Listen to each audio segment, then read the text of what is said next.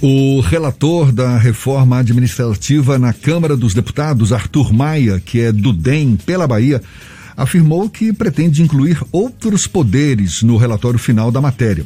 No texto enviado pelo governo federal, militares, políticos e judiciário não estavam incluídos na reforma mas a proposta poderá ser barrada na Câmara, já que apoiadores do governo não são, são contra a inclusão de outros setores públicos no texto. E ninguém melhor para falar mais sobre o assunto do que o próprio deputado federal pelo DEM da Bahia, Arthur Maia, também nosso convidado aqui no Issa Bahia. Seja bem-vindo. Bom dia, deputado. Bom dia, prazer muito grande falar com vocês da Tarde FM. Prazer todo nosso. Por que essa intenção de incluir outros poderes no projeto da reforma administrativa, mesmo sabendo que, pelo menos por hora, a ideia não tem o apoio dos governistas? Olha, eu não sei se tem ou se deixa de ter. É, cada um se, se governa pelo seu juízo, pela sua cabeça. Eu, pessoalmente, me sinto muito pouco à vontade na condição de deputado, fazer uma reforma administrativa que não inclua os deputados.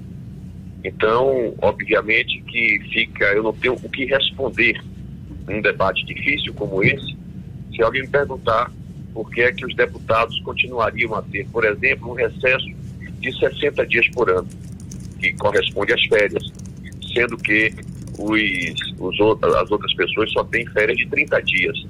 Então, eu pessoalmente defendo a tese de que todos estejam incluídos na reforma administrativa, inclusive os parlamentares.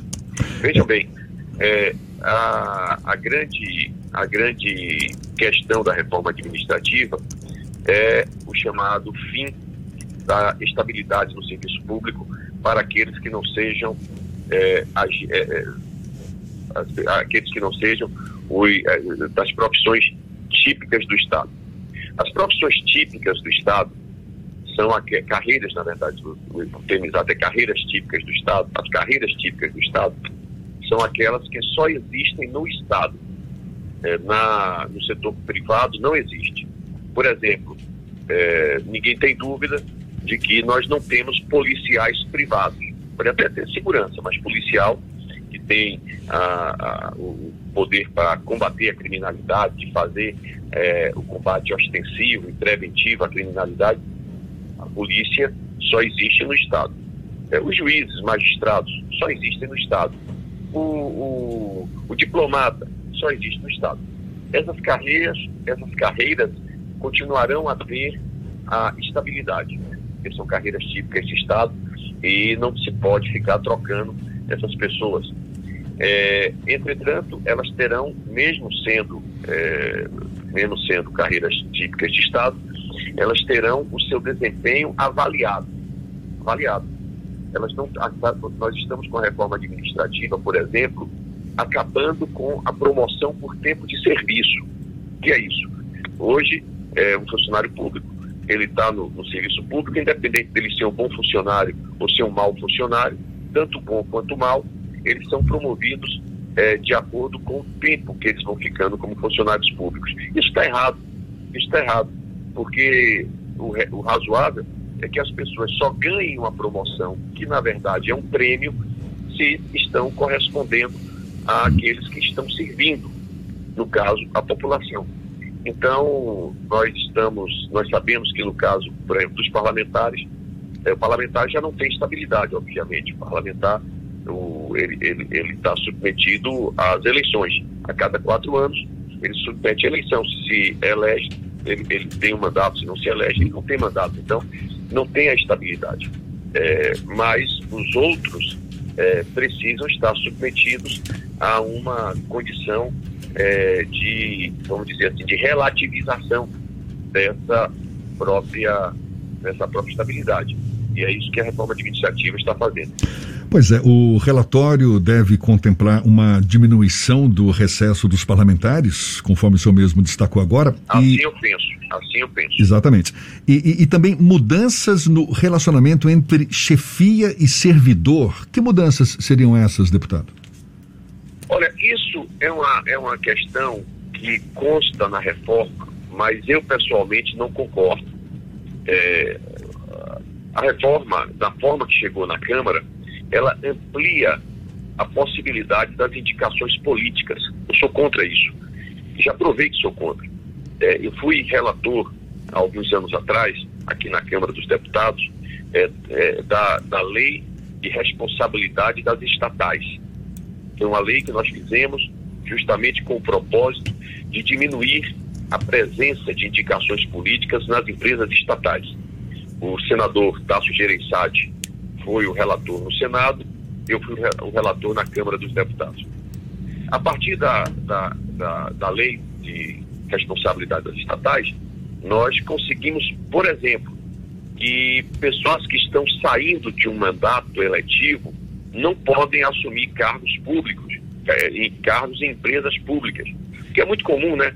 O cara perdeu a eleição, aí fala, vamos dar um jeito aqui para ele não ficar desempregado, então vamos botar ali é, na, na, na, diretoria é, do Banco do Brasil, vamos botar ali é, para trabalhar nos Correios, etc. Isso hoje está proibido. Ele que sai do mandato eletivo, ele só pode assumir um cargo em uma estatal depois de dois anos de recesso. Isso vale para quem sai de um cargo eletivo, isso vale para quem é dirigente partidário, isso vale para quem é dirigente sindical, isso vale para quem disputa a eleição. Todas essas pessoas, para ocupar um cargo em uma empresa estatal, tem que ter um recesso de dois anos.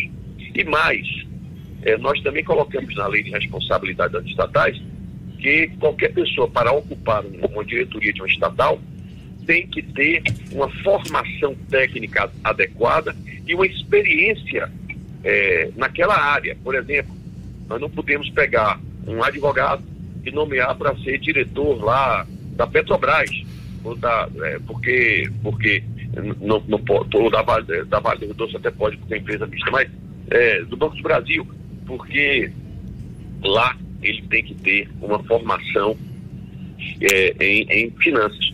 Então, isso foi uma proibição que nós fizemos na lei das estatais. Eu estou falando isso para dizer que eu vou seguir a lógica do que eu venho fazendo aqui na Câmara, diminuir essa presença política, é, diminuir a presença das indicações políticas na administração pública.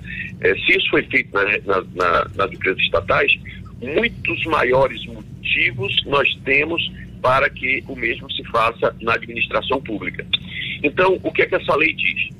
o projeto que veio do governo federal, mas que eu vou mudar, isso aí eu posso anunciar logo que vou mudar no meu relatório. É, os cargos de chefia passam a ser de livre nomeação. O que são cargos de chefia? São funções dentro dos órgãos públicos hoje que só podem ser ocupados por pessoas que são de carreira nos órgãos públicos. Eu vou citar um exemplo aqui é, de uma empresa que eu pessoalmente trabalho muito proximamente, que é a Codevasco. Sou um deputado muito ligado ao Vale do São Francisco e o, a Codevasco que acompanha o desenvolvimento do Vale do São Francisco. Muitas vezes fazemos emendas para, se, para que se façam obras através da Codevasco. A Codevasco, por exemplo, a Codevasco tem uns 1.500 funcionários, mais ou menos, e tem uns 50 cargos comissionados, que são cargos de livre nomeação é, por parte da Presidência da República. Esses cargos é o presidente da Codevasf, as diretorias aqui em Brasília, as superintendências regionais que tem nos estados do Nordeste e algumas assessorias. Ora, 50 indicações dentro de um universo de 1.500 não me parece nada demais. Realmente não me parece nada demais. Agora, existe também na Codevasf, eu estou citando a Codevasf como exemplo, mas isso vale para todo o serviço público. Existe também na Codevasf é, uns 150 cargos de chefia esses cargos de chefia só podem ser ocupados por pessoas que já são do quadro da Codevasf, pessoas que fizeram concurso público, são funcionários públicos e são do quadro da Codevasf. A, a, proposta que chegou aqui, ela pretende que esses cargos de chefia também sejam de livre nomeação. Eu sou totalmente contra isso. Eu penso que isso é, tira do poder público a condição de poder é, ter uma administração com maior eficiência. Deputado. Isso aí eu, eu, eu posso antecipar também que eu sou contra. Deputado, uma das críticas que foram feitas a. Desculpa, eu não estou ouvindo o áudio, ficou ruim.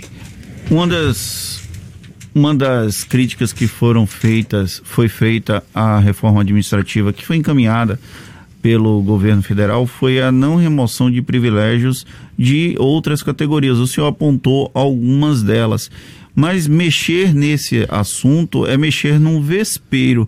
Como é que o senhor pretende, de alguma forma, construir um relatório que venha a ser aprovado pela Câmara dos Deputados de maneira que não tenha um impacto negativo na proposta do senhor, que é reduzir essas regalias de algumas carreiras aqui do Estado? Me desculpe, essas, essas, esses privilégios já constam é, na, na reforma que veio do governo federal como uma proposta para que sejam extintos. É, tipo, é, aumento retroativo, é, Alguns é, dos é, privilégios, né, na verdade.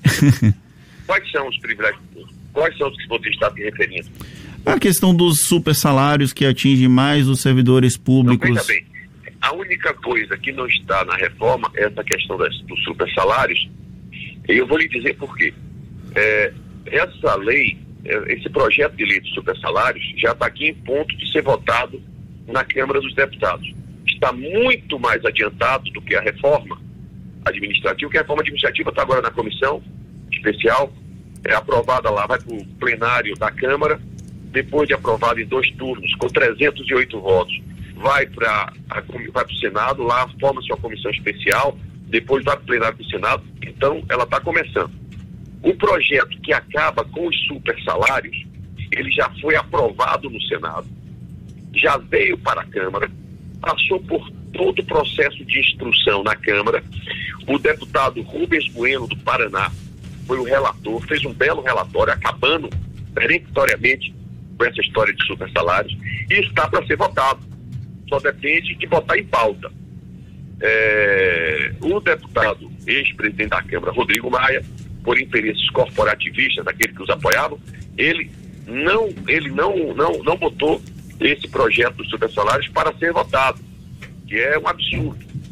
Na, no começo da discussão agora sobre a reforma administrativa, nós combinamos que, que seria, que seria o, a, a, a, o projeto de lei de supersalários votados antes mesmo de ser votada a reforma administrativa, porque está pronto.